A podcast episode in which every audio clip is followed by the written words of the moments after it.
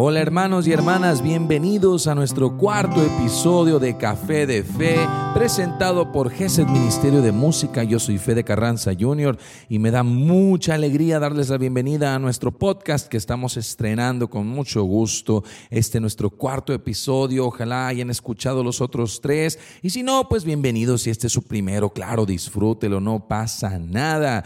El día de hoy tenemos una reflexión bellísima de la cual vamos a platicar en este este momento. Una vez me comentaron que Jesús dejó muchas enseñanzas en su palabra, en el Evangelio, por lo que al leer una y otra vez puede sacar conclusiones o aprendizajes distintos a lo que se le llama una exégesis personal. Una exégesis personal significa que lo que uno interpreta no es necesariamente lo que generalmente se interpreta para todos. Puede sacar conclusiones, puede sacar pues muchas enseñanzas enseñanzas para temas o retiros y esto nos permite leer los evangelios con nuevas luces cada vez que lo leemos. Por eso decimos, entre otras cosas, que la palabra de Dios está viva. Así que lo que queremos hacer el día de hoy es hacer una reflexión que ya he compartido antes en retiros con jóvenes, basada en el Evangelio según San Marcos, capítulo 10, versículo 17.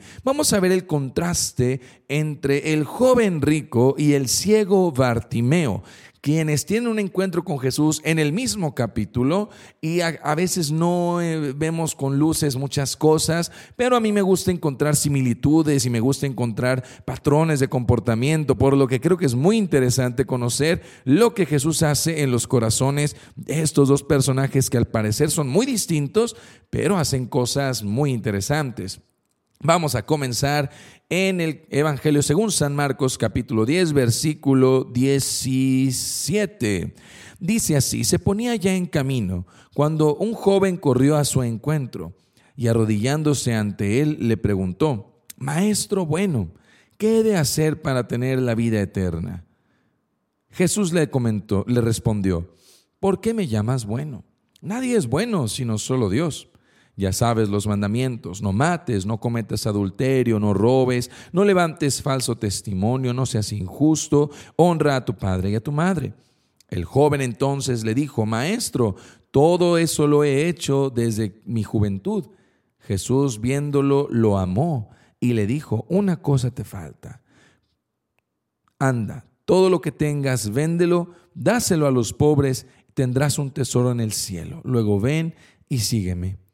Pero el joven, deprimido por estas palabras, se marchó entristecido, pues tenía muchos bienes. Palabra de Dios.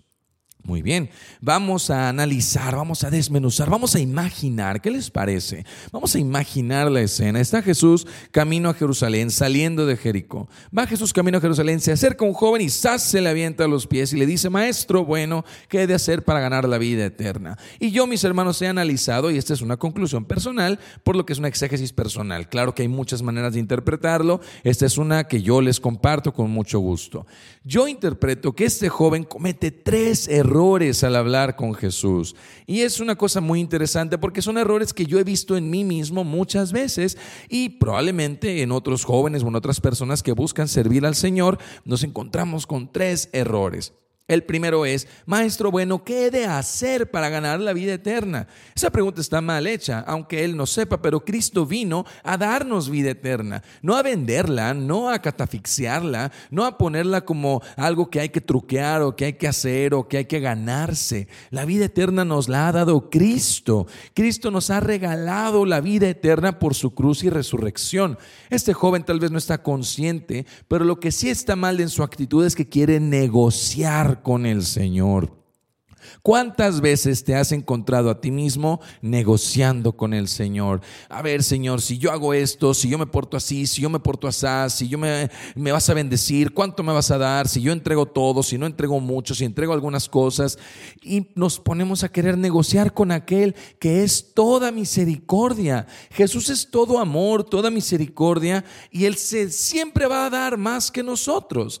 Él siempre se va a desbordar en amores y en ternuras Y a veces nosotros creemos que podemos negociar con las pequeñeces que podemos ofrecer.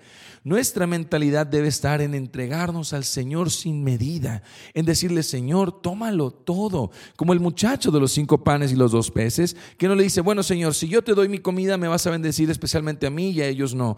No, simplemente lo entrego todo. Eso es muy importante. Este error del joven. Ahora Jesús, siendo muy amable, le dice, ¿por qué me llamas bueno? Bueno solo es Dios, como entendiendo, no me tienes que barbear, compadre, ¿no? Jesús le da ciertas instrucciones muy generales. No mates, no cometas adulterio, no robes, no seas injusto, honra a tu padre y a tu madre. Los mandamientos más básicos de seguir, lo más sencillo, lo más normal. No matar, no robar, no cometer adulterio. Es sencillo, es fácil, es lo más rápido que puedes contestarle a una persona que quiere portarse bien.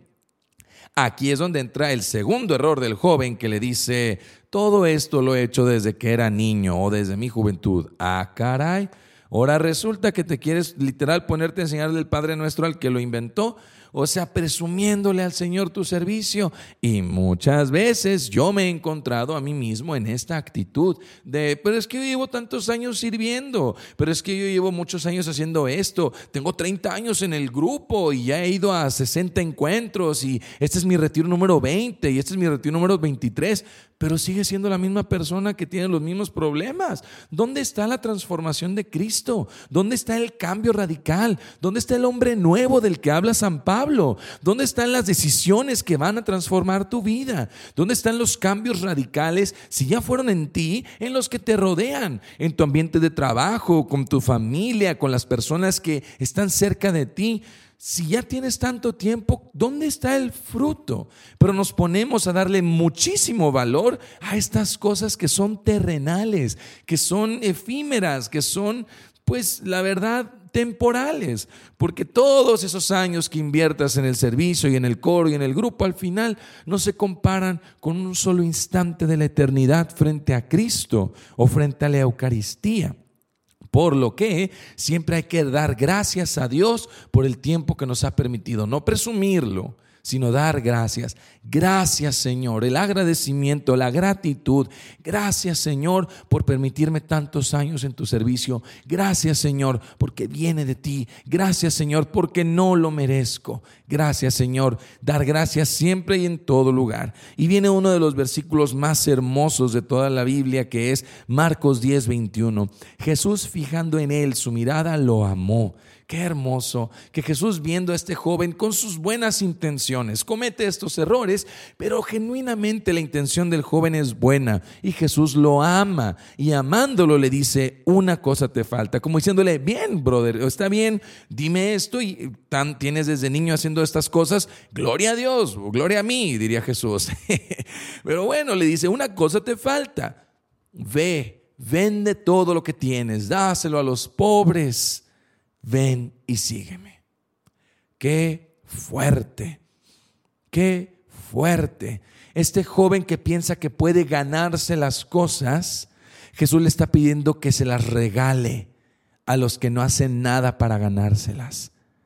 Fíjate, fíjate la sabiduría de Jesús de pedirle lo impensable a este muchacho. Este muchacho que piensa que se puede ganar la vida eterna porque su esfuerzo y su trabajo y tantos años haciendo cosas buenas, Jesús le dice, ve y dale, ve y dale todo a los pobres. Que en el tiempo de Jesús los pobres eran pobres entre comillas porque no estaban en el favor de Dios. Eso es clave de entender. Hemos perdido mucho entendimiento de la palabra de Dios por no conocer el contexto, por lo que el contexto nos ayuda. ¿Cuál es el contexto? En los tiempos de Jesús la pobreza era un signo de que Dios no estaba contigo. La pobreza era un signo de que no estabas bendecido por Dios. Que Jesús le diga, ve y dale todo a los pobres. Es decirle, todo lo que crees que has hecho, que te mereces por haber hecho, regálaselo a los que no han hecho nada. Y el tercer error de este joven y el más grande de sus errores es que se voltea y le da la espalda a Jesús y se va. Y curiosamente Jesús no lo persigue como para renegociar los términos de su conversión.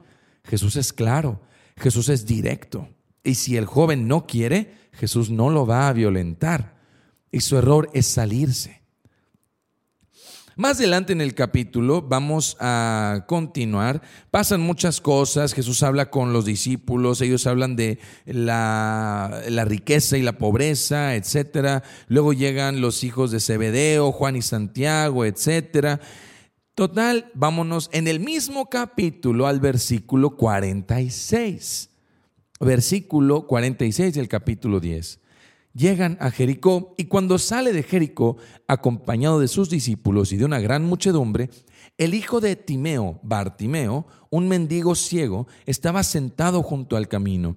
Al enterarse de que era Jesús de Nazaret, se puso a gritar, Hijo de David, Jesús, ten compasión de mí. Muchos le increpaban que se callara, pero él gritaba mucho más, Hijo de David, ten compasión de mí. Jesús se detuvo y le dijo, llámenlo. Llamaron al hombre y le dijeron, ánimo, levántate, el maestro te llama. Y el ciego, arrojando su manto, dio un brinco y vino ante Jesús. Jesús dirigiéndose a él le dijo, ¿qué quieres que te haga? El ciego le dijo, Rabuní, quiero ver. Jesús le dijo, ve, tu fe te ha salvado. Al instante recobró la vista y le seguía por el camino. Mis hermanos, me emociona nada más de leer esta lectura, ya que vamos a ver ahora tres aciertos de parte del ciego. Así como tenemos una conversación muy interesante con un joven cuyo nombre no conocemos. Es un joven que pasa al desconocimiento histórico. Es lo peor que le puede pasar a un personaje de una historia, es que no sepamos su nombre porque no trasciende. Hasta Pilato terminó en el credo, diría mi abuela. Bueno, este joven no tiene nombre. Sin embargo, este ciego tiene nombre, Bartimeo. Fíjate, ya encontramos ahí diferencias contrastantes, diferencias que nos deben despertar como la curiosidad. Así que vamos a comenzar a analizar qué es lo que está pasando. Bartimeo comete tres aciertos muy buenos que vamos a analizar. El primero es que escuchando eh, sabemos que Bartimeo se encuentra sentado junto al camino, dice el versículo 46. Al enterarse que era Jesús, comenzó a gritar, Hijo de David, Jesús, ten compasión de mí. El primer acierto de Bartimeo, mis hermanos, es que le habla a Jesús por su nombre. Y chéquense este dato. En el Evangelio según San Marcos, la única persona que le habla a Jesús por su nombre es Bartimeo. Chéquense el dato. La única persona en todo el Evangelio, según San Marcos, que le habla a Jesús por su nombre es Bartimeo. Fíjate nada más. Siendo Bartimeo un ciego, sabía quién era Jesús y le habla por su nombre. Esto habla de una actitud que debemos tener con Cristo. Ya no más maestro bueno, lejano, maestro bueno, sino Jesús. Por tu nombre clamo. El nombre de Jesús tiene poder, mis hermanos. Dígalo ahora, proclámelo ahora si estás en tu carro, en tu casa, en la oficina, donde sea que nos estés escuchando. Proclama con autoridad el nombre de Cristo y sucederán maravillas, pues frente al nombre de Jesús toda rodilla se dobla. El ciego clama, Jesús, hijo de David, ten compasión de mí. La gente le dice que se calle, él continúa gritando, Jesús dice, llámenle, y le llaman y le dicen, el maestro te llama. Entonces, ¿qué sucede? Algo muy interesante, un detalle que el evangelista consideraba necesario que supiéramos, es que él se levanta en el versículo 50, arrojando su manto, dio un brinco y vino ante Jesús. Qué curioso. Esos dos detalles, arrojando el manto y que da un brinco, vamos a analizarlo arroja el manto. ¿Qué hay en el manto de un ciego? ¿Por qué está en el suelo el manto del ciego? Porque ahí está su limosna, lo que la gente le echa porque él se encuentra junto al camino pidiendo limosna y está sentado. Él no está paralítico, él no está cojo, él pudiera caminar, un ciego mendigando, pidiendo dinero, pidiendo limosnas, pero no, él está rendido, él está cansado, él ya no quiere caminar, él está junto al camino, ni siquiera está en el camino. Un ciego que quisiera estorbarle a la gente para que le den limosna, se pondría en el camino, pero este ciego ya incluso en las limosnas perdió la esperanza y se sentó junto al camino. Pero deja a un lado el manto, lo arroja. Las limosnas le valen, no le importa. Jesús le ha llamado. Entonces nosotros dejamos a un lado las limosnas del mundo. Si Jesús nos llama, dejemos a un lado las limosnas del mundo y, y, dejémoslo todo por Cristo. Sigámoslo a Él. Y de un brinco vino ante Jesús. Fíjate, un brinco. Los ciegos no brincan nada más porque sí, pues no ven lo que hay delante, no saben si se pueden tropezar o no. Pero Él confía que si el maestro le ha llamado, puede brincar hacia Jesús. La urgencia de soltar las limosnas del mundo y brincar con confianza a la presencia de Cristo es un acierto de Bartimeo que deberíamos seguir como ejemplo. Y luego viene un, momento importantísimo, mis hermanos, en el versículo 51 que dice, Jesús dirigiéndose a él le dijo, ¿qué quieres que haga por ti? Ah, caray, que no Jesús es Dios, porque anda haciendo preguntas, que no se supone que Él lo sabe todo porque es omnisapiente. Si Jesús está haciendo preguntas en los evangelios, mis hermanos, es porque quiere que pongamos atención a las respuestas. Jesús le dice, ¿qué quieres que haga por ti? Casi, casi como diciéndole, ahí anda sentado, ¿qué limosna quieres de mí? Si ya no te importa nada, si estás sentado junto al camino. Y el ciego le contesta, maestro, quiero ver. Y este es el tercer acierto del ciego, que es saber lo que le va a pedir a Jesús, saber lo que necesita, ser honesto, ser veraz, ser honesto conmigo mismo. Cuando voy a un retiro, cuando un sacerdote me, me, ofrece orar por mí, cuando me ofrecen oración, cuando voy a una hora santa, ¿qué es lo que realmente necesito pedirle a Jesús? ¿Lo sé? ¿Lo conozco? ¿Me conozco a mí lo suficiente como para saber en qué áreas de mi vida estoy ciego? Es muy importante que en el mundo de hoy no solo nos conozcamos de manera positiva, ¿verdad? Y sí, mucha vibra buena y cosas por el estilo, sino conocer nuestra quebrantadez, mis hermanos, de modo que podamos acudir a Jesús y pedirle lo que necesitamos. Y viene un detalle hermosísimo. En el versículo 52, vete, tu fe te ha sanado, le dice Jesús. Y al instante recobró la vista y la palabra de Dios concluye diciendo, y lo siguió por el camino, ya no junto al camino, sino por el camino. Jesús no solo le devolvió la vista, le devolvió la esperanza a Bartimeo. Y Bartimeo, lleno de esperanza, siguió a Jesús a Jerusalén, en la que sería la semana de su pasión. Si Jesús hace algo por ti, mi hermano, mi hermana, síguelo. Deja atrás tu manto y sigue a Jesús, aunque sea hasta la cruz. Pero sigue, sigue a aquel que ha hecho obras grandes por ti. Terminemos con una oración en el nombre del Padre, del Hijo, del Espíritu Santo. Gracias Jesús por tu amor. Gracias por tu misericordia, porque nos hablas, porque podemos llamarte por tu nombre, porque nos permites dejar todo para seguirte a ti. Gracias Jesús por los milagros que has hecho en nuestras vidas, físicos y espirituales, pero el mayor milagro, Señor, el que nos has permitido conocerte de manera íntima, porque nos has devuelto la vista para que pudiéramos ver tu amor, tu gloria y tu salvación, de modo que siempre te sigamos junto al camino, hasta la cruz y a la vida de la resurrección. Amén. En el nombre del Padre, del Hijo y del Espíritu Santo. Amén, mis hermanos. Bueno, los esperamos ya muy pronto para nuestro quinto episodio. Gracias por habernos acompañado. Nuestro quinto episodio va a estar buenísimo, va a haber música muy buena, así que no se lo vayan a perder. Y luego invitados especiales. Seguimos con nuestro podcast, muy emocionados de que nos estén acompañando. Síganos en Instagram, en GSD Insta, para que nos comenten algunos temas que quieran escuchar o personas con las que quisieran que platicáramos. Así ahí vamos a estar recibiendo todas las sugerencias, muy atentos. Gracias por acompañarnos aquí en Café de Fe. No se lo pierdan. Siguiente episodio muy pronto. Que Dios los bendiga. Yo soy Fede Junior desde Monterrey. Dios los bendiga. Paz y bien.